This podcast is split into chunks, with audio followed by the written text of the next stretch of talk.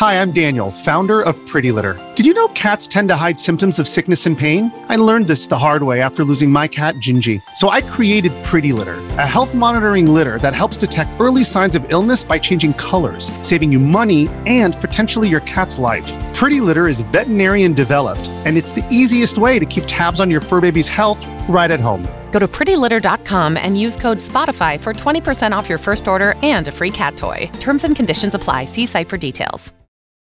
This episode is brought to you by Reese's Peanut Butter Cups. In breaking news, leading scientists worldwide are conducting experiments to determine if Reese's Peanut Butter Cups are the perfect combination of peanut butter and chocolate.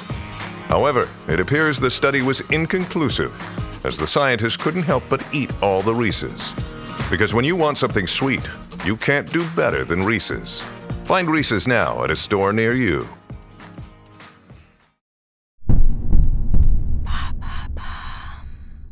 Quels sont les jeux vidéo les plus attendus en 2023 Merci d'avoir posé la question.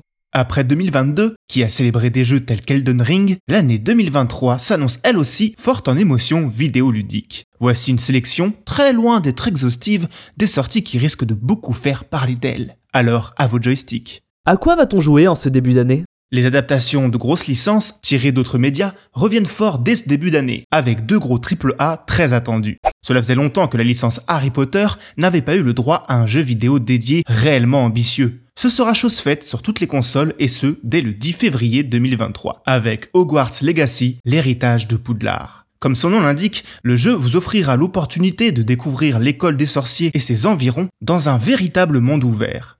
Créer un élève à votre image et plonger dans une histoire inédite se déroulant bien avant les événements qui ont vu Voldemort et le sorcier à lunettes s'affronter. Et oui, car le jeu se déroule dans les années 1800. Autre univers prisé des fans, celui de la guerre des étoiles. En 2019, Jedi Fallen Order signait le grand retour des jeux Star Wars à la première personne. Et il n'y aura pas beaucoup à attendre pour découvrir la seconde partie de cette aventure, car ce nouvel opus, intitulé Star Wars Survivor, débarque dès le 17 mars 2023. Et quel est le jeu le plus attendu de l'année? Question corsée, car des suites très attendues vont faire leur grand retour cette année. Le mois de juin notamment va voir s'affronter deux licences cultes du RPG, aussi importantes pour le média du jeu vidéo que différentes sur la forme. Du côté américain, c'est Diablo 4 qui arrive sur toutes les consoles. Plus de dix ans après l'épisode précédent, la célèbre licence qui a révolutionné le hack and slash revient le 6 juin. Le jeu s'annonce ambitieux et entend bien rafraîchir la série. Mais il faudra se dépêcher de le finir, car à peine une quinzaine de jours plus tard, c'est l'école japonaise du gameplay qui répond avec un action RPG d'un autre genre, mais tout aussi emblématique.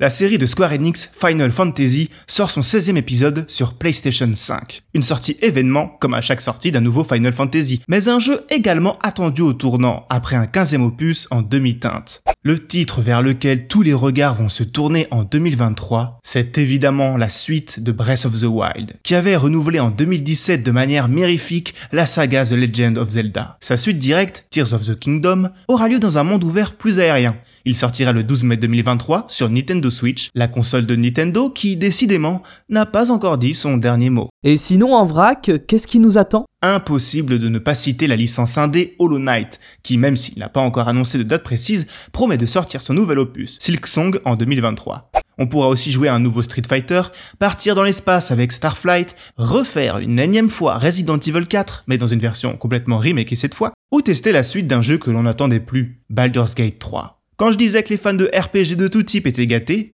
bref, cette année, on n'est pas prêt de s'ennuyer.